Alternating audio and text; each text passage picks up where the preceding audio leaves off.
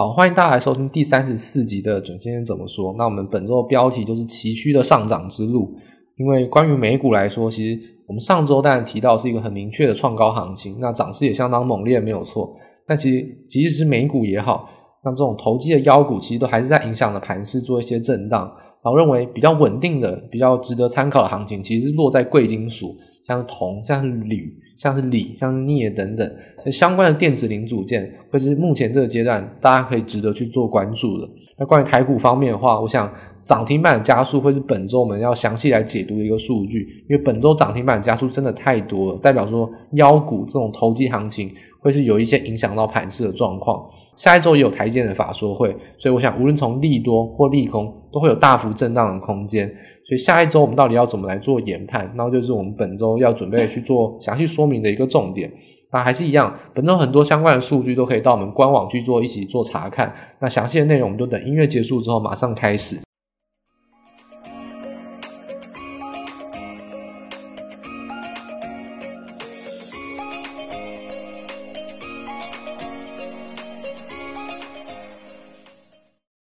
那欢迎大家收听本周的准先怎么说。本周的标题呢，就是下一个说期虚的上涨之路。那这期虚上涨之路，就是说我们上礼拜当然是全面看好所有的股市，那那当然也是都全面的创新高啊。那基本上美股、台股基本上都是我们一起创新高，但是这个上涨之路跟我们想象的有点不太一样，中间出现一些一些波折。那这些波折来自于某些突发的利空，然后去影响盘势。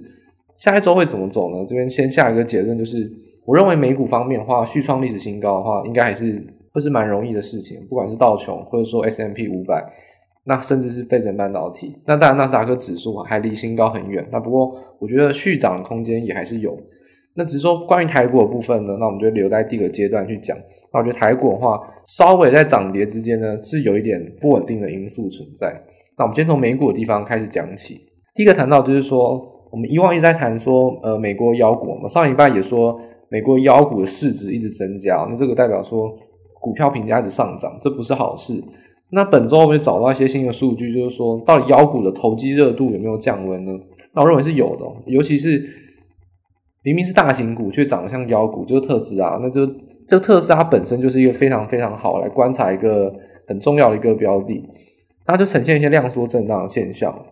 所以往我们技术分析都会看什么？呃，价量有没有一起齐扬，然后价量背离，在讲量能跟价格之间的关系。那事实上，现在这个资金狂潮，而且现在年轻投资人呢，才没有在跟你玩现股，都是玩选择权，都直接搞不好他本来就是压杠杆，然后再压在杠杆的商品，就是双重杠杆这样压下去。有很多美国年轻人都是这样子来玩。这是去年为什么二零二零年呢、啊？那纳斯达克指数可以。早早创高，再创高，再创高，涨到你都不知道到底它涨多少，这种非常疯狂的涨幅，那就是因为用这种选择权，然后逼着券商去做 Delta 避险，这个评价大幅上升就是最大的一个关键。那只是说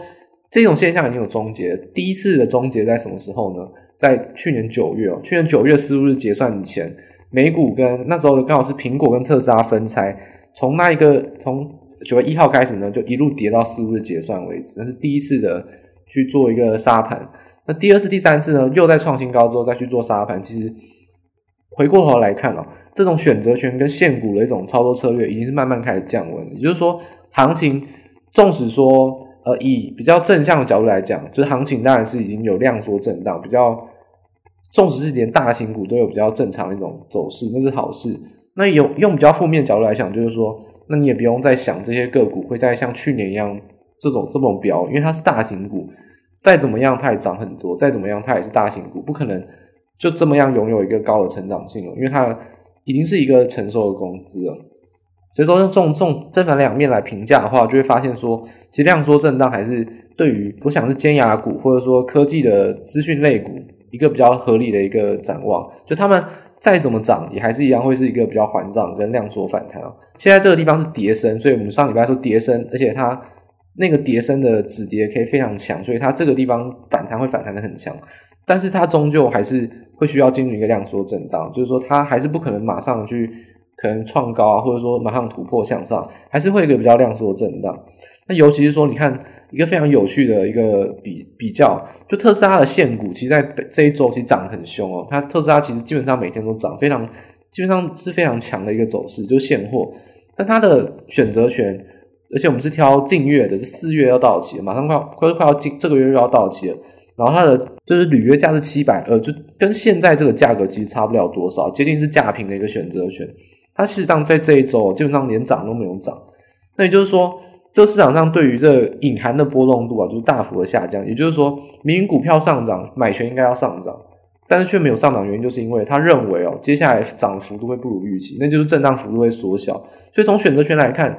第一个就是没有再有需求方面，没有再有这种疯狂的散户或投机客去炒作特斯拉的选择权。第二个方面就是说，连法人也预期是说，七百二十块可能特斯拉也不太可能会公布，所以现在它的选择权价格是比较低的。这情况下就会构成，我会认为量缩震荡是一个好现象，而且我们从特斯拉可以发现到这个现象。那当然也希望说其他的妖股慢慢的。也回到这种良性的震荡回撤，那因为过度的集中的资金哦，其实对股市绝对不是好事。那去轮动扩散还是比较正常化股市的现象。所以说，第一个我们就接续着上周来谈这种妖股现象。那我认为美股来说，其实稍微看到一些好转的现象，而且我觉得目前应该持续进行之中。所以这一点其实还呃不太需要去多的去多做担心。那目前反弹告一个稍微强势一个地方，那我想尖牙股或科技类股。还是会走向比较缓涨，然后量缩震荡的一个走势。我们现在谈说美股，其实我认为创高的几率还是蛮大的。科技股不涨，那谁要来涨呢？那当然就要回归到就是非电子股。那非电子股里面，诶，其实不外乎啊，你可以挑金融，你可以挑民生服务，你可以挑当然是工业基础的原物料。那基本上在现在这个阶段，我们可以做删去法。第一个，殖利率下降，银行股可以先删去了。第二个。就是原油价格，我们还是说七十块这个是不变的压力区，所以原油相关的也还是可以删去。那又回回归到什么呢？其实还会回归到就是贵金属啊。那其实贵金属之前我们讲钢铁啊，钢铁不是贵金属，钢铁是便宜的金属，所以贵金属你可以说黄金啊、白银啊、白金啊等等。那事实上，目前我们最关注，我想国外的法人也最关注的就是工业贵金属，就是说它实质的用途是拿来生产，不是拿来给你买来保存价值的，这就是铜。铝、镍这些锌啊等等的这种贵金属，那其实用量最大的当然是铜跟铝哦，因为这两个是导电导热都比较好的。其实，在工业上，你可以很自然想象有哪些，比如说铜的话，就是 PCB 会用到铜，任何你需要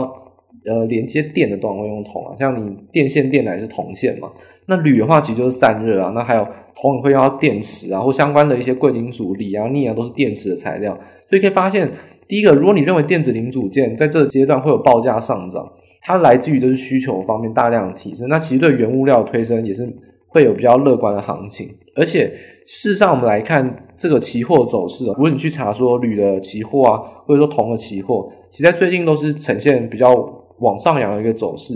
那那，铜之前有涨过一波，涨到快要破快要破万，那回撤回来之后，其实还是有持续往上。就现在这个阶段呢，我认为。其实无论是呃铝啊、铜啊等等贵金属，都是呈现一个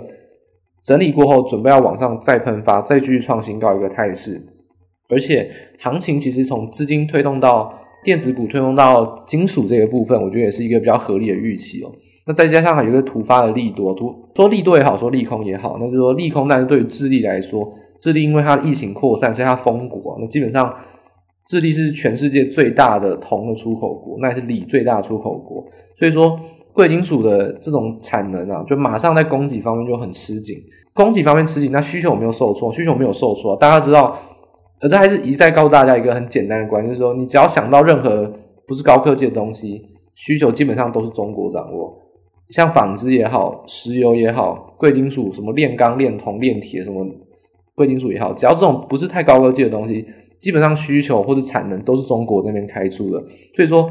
上游的矿石啊，其实是比较供需供给吃紧，可是中国的需求其实很正常，他们还是持续的工厂持续运作，那这种报价上涨其实就会是比较合理的预期哦。所以说你现在往下看，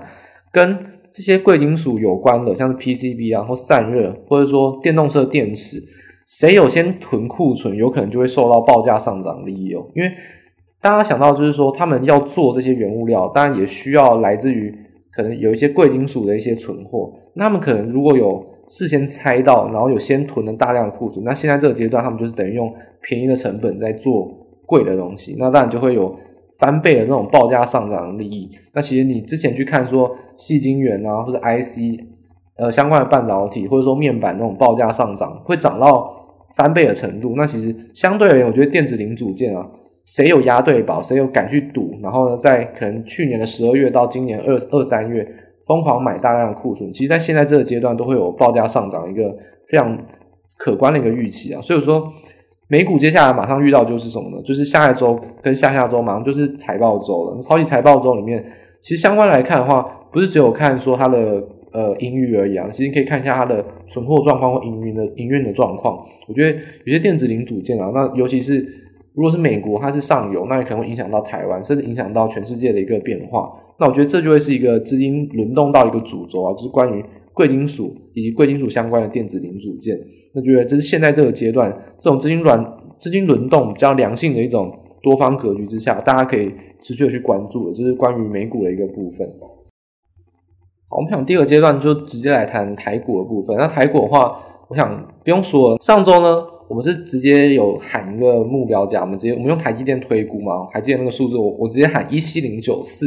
今天的高点是一七零一六，礼拜五有曾经在一开盘的一瞬间到一万七以上。不过呈现一个长黑 K，所以说到底有没有预测成功？基本上预测对一半了，就是说确实是创新高，而且不是创新高反压，所以会是很强的往上走，但是还是没有碰到相对的目标价。当然，这反映的就是说台积电没有涨到我们预期的六百二十一块，它还差了三块钱，相对而言加权指数也就不会涨到相对应的价格，所以问题还是出在台积电。但是台积电是一个结果论啊，就台积电没有涨，所以指数没有涨，但是原因不是台台积电的身上。原因是在于目前的资金其实是非常非常的投机，大家想说啊，明明投机行情一直存在啊，还感觉好像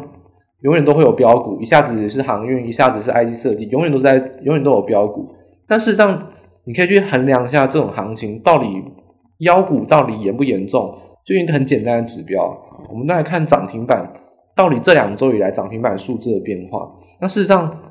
从上周啊。涨停板数字上市柜合计起来，其实大概都只有三十家到四十家，都是蛮合理的。而且别忘了，上周其实是在准备创新高，是一个低档往上的一个过程，所以也蛮合理的。涨跌的加速呢，就是我们最喜欢用腾落指标，涨跌加速其实也很合理，都一直维持在零零或零之上，其实都蛮稳定的。那当然涨多的时候呢，哎，涨跌加速也比较多，哎，那甚至有些涨比较少的时候呢，涨跌加速也比较少。那其实我们看到就是说，第一个。从涨跌加速来看，台股只要上涨，那涨跌加速就会放大；那如果是下跌或者说小涨，那涨跌加速就会变少。等于说，腾挪指标跟盘势没有背离的现象。我们还记得之前背离什么时候？就台积电快要涨停板，然后融资一大堆去买，那时候中小型跌很惨，这个就是背离。他还记得去年的七月，台积电涨两根涨停板，然后打开，那时候也是呈现腾落指标跟盘势背离。但现在这个阶段呢？很多指标跟盘势是完全没有背离，是完全联动。问题不是出在于台积电，也不是出在于中小型个股，那出在谁身上？就出在于一直疯狂锁涨停的妖股。那种妖股，我们来看这个礼拜，上个礼拜大概是三十家、四十家，每天有涨停板。那这个礼拜呢？从礼拜二开始，大概有七十几家；礼拜礼拜三大概是七十家；礼拜四有昨天。有九十一家涨停板。其实用一个很简单来讲，如果是做短线操作或中短线操作的，这个礼拜如果你没有买到涨停板股票，基本上你选股失败，非常失败。因为每天都有七十到九十家涨停，很难不选到涨停板，是真的很难不选到。所以说这种情况下，你就知道这种短线行情、短线资金是非常非常热，而且很投机。但在四月九号今天，其实一开盘就出问题了。为什么？一开盘呢？有两个很非常重要的讯息哦，那这是我们说从盘势看个股，跟从个股看盘势到底哪一个对？事实上是要看不同方向。如果盘势在创新高，那当然是看盘势，因为盘势创新高之后，它就会领头，那只是看涨什么个股。但如果今天你发现说个股有些异常化，那有可能就会反过来影响到盘势，等于说是个股出非常严重的状况才影响到盘势，否则大部分时候应该是盘势来影响个股。那今天早盘其实就两个非常重要的讯息，第一个就是，诶，昨天出新闻了，昨天晚上呢，三星跟美国被摸头了，三星就会被抓去，呃，协商了一番，然后大家还笑说，那为什么台积电没去？因为台积电现在知道台湾是不可能违背美国，所以当然就不会去。那三星这个地方可能也就是要加让它加入美国的一个联盟，就不要让它在轻中。所以说从这阶段来看，马上制制裁什么？制裁就是飞腾，就是工业电脑跟超级电脑。中国有关 AI 运算跟这些飞弹、军工的晶片，都是跟飞腾有关的相关厂商，马上把它列入出口黑名单。就早上有一档个股马上跳空跌停哦。如果大家有在做高价股，应该不意外，就三六六一的世芯 KY 是直接跳空跌停。那你可以去看高价股，可能像是矽力 KY 啊，或者说像是其他 I 设计股，其实都非常的，就跌幅非常的惨重。这其实就反映到，就是 IC 设计股在先前这个阶段都涨得非常非常的多，而且是涨得很夸张啊。世芯的跌停就有可能隐含第一个是矽智财轧空行情要结束，第二个就是说 IC 设计股确实本来就是涨很多，只是什么时候要停而已。那我觉得世芯这个案件的出笼，不一定是跟世芯本身有关，但是资金行情有人。突然要杀跌停，那确实也会是开始进入震荡比较转弱一个格局。所以，IC 设计股也是目前标股上面可能会大家要小心一个重点。那第二档其实大家就更不意外，就是阳明啊。那阳明进入处置，处置这个东西是你做标股必备的功课，因为你一定要学会算处置。如果你不会算处置，你就不要去做标股，因为这个是非常重要的东西。所以，阳明进处置其实从昨天就可以知道。所以你可以看昨天外资为什么会卖阳明。很简单，就是因为他知道要进处置，因为正常人只要你会算数学都算得出来，只是你愿不愿意去学而已。所以他只要知道进入处置，那行情基本上就会变得比较难操作。所以说，阳明也是让航运类股这种先前涨很多的，也慢慢进入到这种休息的阶段。所以你看到这种指标个股涨很多的个股，今天一开盘都是直接跳空跌停的话，那你就会发现说，那行情应该要走弱，确实是不是开高走低？确实也是开高走低。但午盘开始，其实投机资金还是没有死心哦。为什么呢？因为今天四月九号，今天涨跌加速比其实是负一百几，快负两百，所以跟大盘跌也是合理的，还是联动。但依然问题还是出现在妖股，今天有六十二张涨停。今天杀成这个样子，还是有六十二张涨停，就知道这个投机资金是完全不死心哦。它可能还是用融资去堆砌上去的。尤其今天涨停的个股，就特别是量非常小的个股，因为量大的。涨停个股今天大部分都有进行合理的修正，所以就发现说，这投机资金是慢慢慢慢的正在呃减缓当中。那但是我认为下个礼拜引流就是说，目前来看这投机资金还没有完全的没有把它完全的消灭，所以说这种涨停加速过多的现象还是有可能影响到资金行情哦。所以说，如果下个礼拜开始涨停的加速可以很合理的减少，减少到可能三十家四十家，然后涨涨跌的加速差可以比较。回归到正常，就是呃，就是零啊，或者一百、两百这种比较正常一个正数。那我觉得目前去洗出这种短线资金，会对行情持续走高比较有帮助。那如果你下个礼拜礼拜一开始发现，诶，大盘可能是平盘附近，就还是有一堆涨停在飙涨，还是有一堆个股在飙涨停，那我觉得这行情绝对是不对劲。我觉得再怎么样看好，还是有可能马上出现非常急跌的现象，去杀这个融资。现在这个阶段，其实你要去看涨跌，我觉得台股其实是不太容易，因为真的不知道什么时候那些人会停止，所以我们认为说妖股到底能不能适可而止，就会是现在这个阶段台股比较重要一个观察指标。对，问题不在台积电，台电也不会被制裁，它跟美国关系也很好。今天公布营收一千三百亿也都达标，就你也不用想说台积电很弱，重点不在台积电，也不在于多数的个股，就在于那些莫名其妙所涨停的妖股，确实在现在这个阶段会很严重的影响到盘势。我觉得这个是大家。下礼拜可能要比较特别去关注的一个部分，就是涨跌涨跌停的加速，尤其是涨停哦，必须要减少。我觉得这是是一个比较合理的现象。好，那我们既然谈到就是说台积电的部分，其实台积电还是很重要，因为第一个就是如果还记得，如果我们在先前几个月，如果听我们月特辑啊，或者说听准元怎么说，我们都有讲到有一个有一句话，就是大盘创高，台积电没有创新高，那是代表什么？就代表说，我们从封关日那天讲的补涨行情是正确的，因为台电这种权值股涨多的个股，它没有创新高，但其他个股创新高，而且代表中小型个股涨得非常多才有可能创新高，因为权值股是控盘的一个重要因素。补涨行情从封关日到现在有没有错呢？其实是完全正确，因为大盘已经创新高了，可是台电没有创新高的话，那基本上这波行情就是毋庸置疑，就是补涨行情非常的顺利。只是说能不能持续的续涨呢，就要看台积电了，因为。大盘创高，台积电可以不用创新高，但是如果大盘要持续创新高，台积电一定是要涨的，不然其实指数是很难的。台积电是要在大盘震荡的时候呢多跌一点，然后在创高的时候呢跟着一起上涨，这样子会贡献比较合理的一个盘势。所以说，如果现在这个时间点已经在创新高的话，那台积电如果不涨，基本上台股也没办法持续下去。就是说，到底要怎么来看下个礼拜台积电的状况呢？那我们刚才有提示到一点，就是说今天关于飞腾这个黑名单的事件啊，有人也是把这个利空消息去连累到台积电身上，因为事情 KY 跟台积电本来就是合作厂商，所以说台积电一开盘呢就马上开高走平了，就跌到平盘之下，也是很合理的。只是说，其实你可以看台积电的量能，其实都维持的非常非常小。台积电今天台股其实爆了非常大的大量，但台积电如果是缩的很小的话，那其实也没有什么。好，认为说台积电有做表态，因为台积电还是在一个震荡区间之内。什么震荡区间呢？就是季线是支撑，六百二十一块，我们上周喊的六百二十一块是压力区，所以这一周其实没有什么改变，也是量缩。那其实格局就没有什么改变。那你也不用认为说台积电好像有多转空，它其实还是在震荡区间，只是说走的比较缓慢一点，走的比较不这么顺利。下一周可以看到，就是众所期待的礼拜四，就是台积电法说会，虽然说。这个礼拜半导体的设备跟材料都已经是飙翻天了，但是我认为，如果法说会讯息是好的话，其实这个行情是不设限的。就是现在这个阶段，台积电最重要的呢，如果法说会你到底要听什么？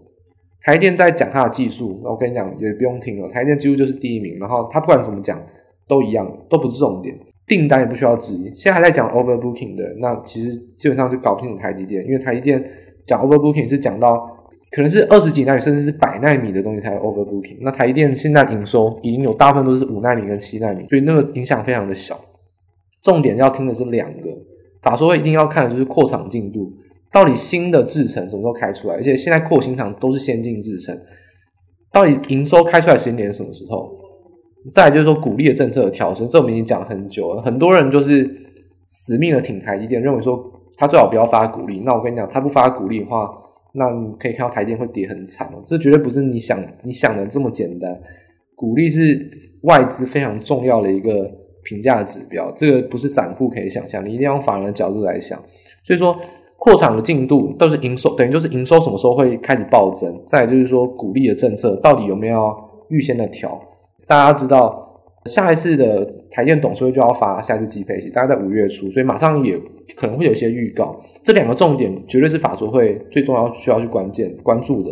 技术跟订单这个想都不用想，也不会有问题，那也不需要去质疑啊。所以现在来看，台电其实还是处于在一个观望，在等法说会的讯息。因为第一个外资也很期待什么？期待股利调升，股利调升才有可能跟殖利率去做一个相对应的，就是相对应的一个资金的平衡。再就是说扩厂进度，扩厂进度如果营收时间点开出来时间点是够早的话，那我认为投信有可能在现在这个阶段就持续的去做加码。所以说三月营收，我们录影的当下就是在四月九号礼拜五啊，那刚好台电是收盘公布营收啊，一千三百亿元，网络上也是很多人各说过的话。为什么有些人看到说台电今天开高走低，就说台电一千三百亿是反应完毕，就是说不够好。那我认为其实都胡说八道，因为一千三百亿元其实是高标啊，那只是说。它比高标低一点点，但事实上表现都是很 OK，而且甚至是偏好的。那我觉得不是说看今天台积电长这个样子，然后说台积电的营收不好。那我觉得台电就算今天营收不好也无所谓，因为本来扩厂进度都还没有开出来，那你要营收暴增到哪边去？它现在的营收扩增都来自于它涨价，或者它死命的去压榨员工集产能。所以说这个营收根本不是重点，重点是下一个阶段、下一个营收的扩扩张期。就是扩场进度到底什么时候开出来，这才是目前我们最需要去关注的。那也是法说会很有可能会得到一些答案。所以说，现在这个阶段，台积电就是属于一个量缩震荡，那台股相对来说就会走的比较缓慢一点，走的比较不这么顺利。但是我不认为现在这个多头的格局或者创新高格局有改变。纵使说今天收一个黑 K，非常长的黑 K，爆大量黑 K，我认为多头格局都还没有改变。下一周会怎么走？认为涨跟跌我不设限，但是如果我没办法做出一个明显的判断的话，我就会认为延续目前的行情会是一个比较合合理的研判。所以说，在现在这个阶段，我认为创新高还是我目前比较能推测出来的一个合理研判，因为我认为涨跟跌的几率其实差不多。那如果都差不多的话，那就维持目前现在这个格局。所以我觉得创新高还是有机会的。那如果出现一些现象的话，可能大家比较注意。第一个就是说，刚才出现的涨停板加速特别多，那我觉得资金行情。在这现在这个阶段还是很有可能会撑不住，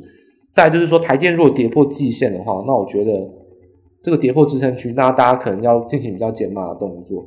所以这目前是盘势可以大家关注的指标。就台积电守住季线的话，我觉得其实创新高，持续的去看多都没有问题。那可以等待一些法说会的行情。所以说目前多单的话，我觉得还在比较低档、比较有机会的话，就对应到我们刚才讲的贵金属的原物料行情。所以被动元件、散热跟电子的上游一些化工材料，我觉得这种跟贵金属甚至是跟化工原料有关的一些零组件啊，或者说一些材料，我觉得还是目前比较有机会的个股。而且三月营收公布，我大致扫视了一下，其实营收公布的整体族群性的也都是成长很明显，所以我觉得。